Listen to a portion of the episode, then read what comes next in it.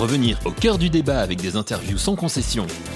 Dans ta France, part à la rencontre de celles et ceux qui façonnent quotidiennement notre pays, avec comme seul mot d'ordre la liberté d'expression.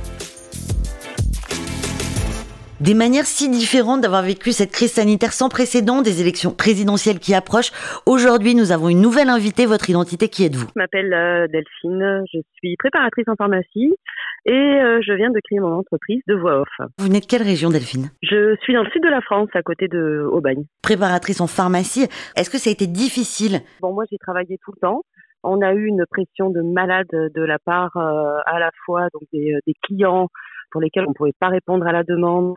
Au niveau des administrations, parce que euh, il faut savoir qu'en pharmacie, euh, toutes les euh, réglementations changent régulièrement, quotidiennement.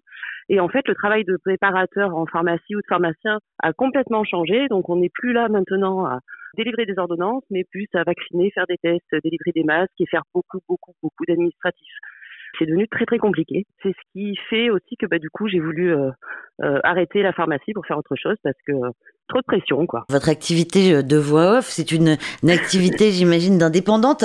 Du coup, ça vous empêche pas de travailler la crise du Covid? Bah non, pas du tout, parce que du coup, je peux travailler directement de, de chez moi. Ça, c'est très pratique. Par contre, c'est vrai que j'étais obligée de démissionner de mon poste puisque j'ai pas réussi à avoir de rupture conventionnelle. Je ne suis éligible à rien et euh, je trouve ça euh, assez euh, particulier quand on a travaillé pendant plus de 20 ans, qu'on a un cursus professionnel qui a toujours été enrichi. Enfin, moi, j'ai toujours travaillé et que le jour où où je demande quelque chose, je peux rien avoir. Quoi. Donc je me débrouille toute seule en fait pour, euh, pour créer mon entreprise. Et les impacts majeurs dans la façon de gérer votre vie personnelle? Surtout par rapport euh, euh, au Covid. En plus j'ai des enfants donc c'est compliqué. C'est leur mettre des tests dans le nez tous les quatre matins pour qu'ils puissent aller à l'école. C'est arriver à l'école et puis dire ah ben non l'enseignant est absent garder les enfants enfin c'est compliqué de gérer et puis les enfants comprennent pas pourquoi non plus quoi on peut on peut plus rien leur faire faire euh, euh, sans être obligé d'avoir euh, un test ou un pass ou, ou quelque chose quoi. Quand on est professionnel de santé, bon, on vit pas le confinement comme les autres. Comment vous avez fait justement vous qui avez des enfants? Eh ben, heureusement j'ai mon conjoint qui lui a été confiné et qui a pu garder les enfants à la maison. Sinon, je sais pas comment j'aurais fait. Sachant que pendant le, le, premier confinement, moi, j'ai fait beaucoup plus d'heures sup puisqu'il y avait une forte demande. Euh, heureusement que oui, mon conjoint euh, était à la maison. Vous êtes pour ou contre le vaccin, Delphine? Pour ou contre Moi, j'ai pas eu le choix, donc euh, je suis vaccinée, j'ai trois doses. J'ai deux enfants, donc une petite fille euh, pour laquelle il est hors de question que je la vaccine, et une adolescente qui a fait le choix de vouloir se faire vacciner, mais c'était son choix. Donc j'impose rien. Les élections arrivent à grands pas. Est-ce que vous vous sentez concerné Je me retrouve pas forcément dans les candidats, généralement. Moi, ce que je recherche euh, chez un candidat, ça serait euh, pouvoir euh, avoir des accès sur, sur le domaine de la santé, de l'économie.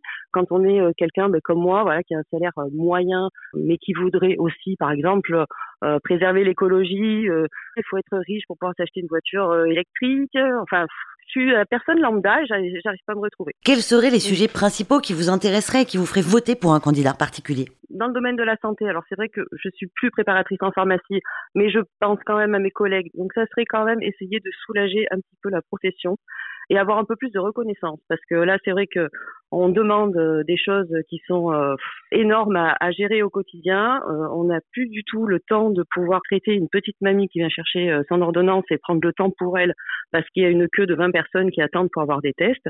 Donc un petit peu plus de considération pour ça pour les professionnels de santé. Après pour une personne lambda comme moi qui suis à la limite, donc je n'ai droit à rien, mais je n'ai pas non plus des fortunes pour, pour me faire vraiment plaisir.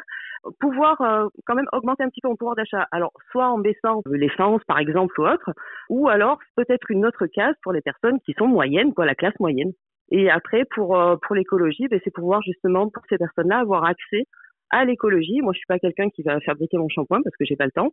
Mais par contre, c'est vrai que si je pouvais avoir les moyens de, de m'acheter une voiture hybride, par exemple, je le ferais volontiers. Est-ce que votre choix est déjà fait? Non. Votre préoccupation principale, quel serait votre France idéal de demain? Des personnes en place, mais qui soient, qui soient à l'écoute qui soient vraiment à l'écoute des gens, parce qu'eux, ils disent tous qu'ils sont à l'écoute des gens, mais personne n'est vraiment à l'écoute qui est moins de moins de moins d'injustice aussi, moins de d'intolérance. Euh, ouais, un, monde meilleur en fait.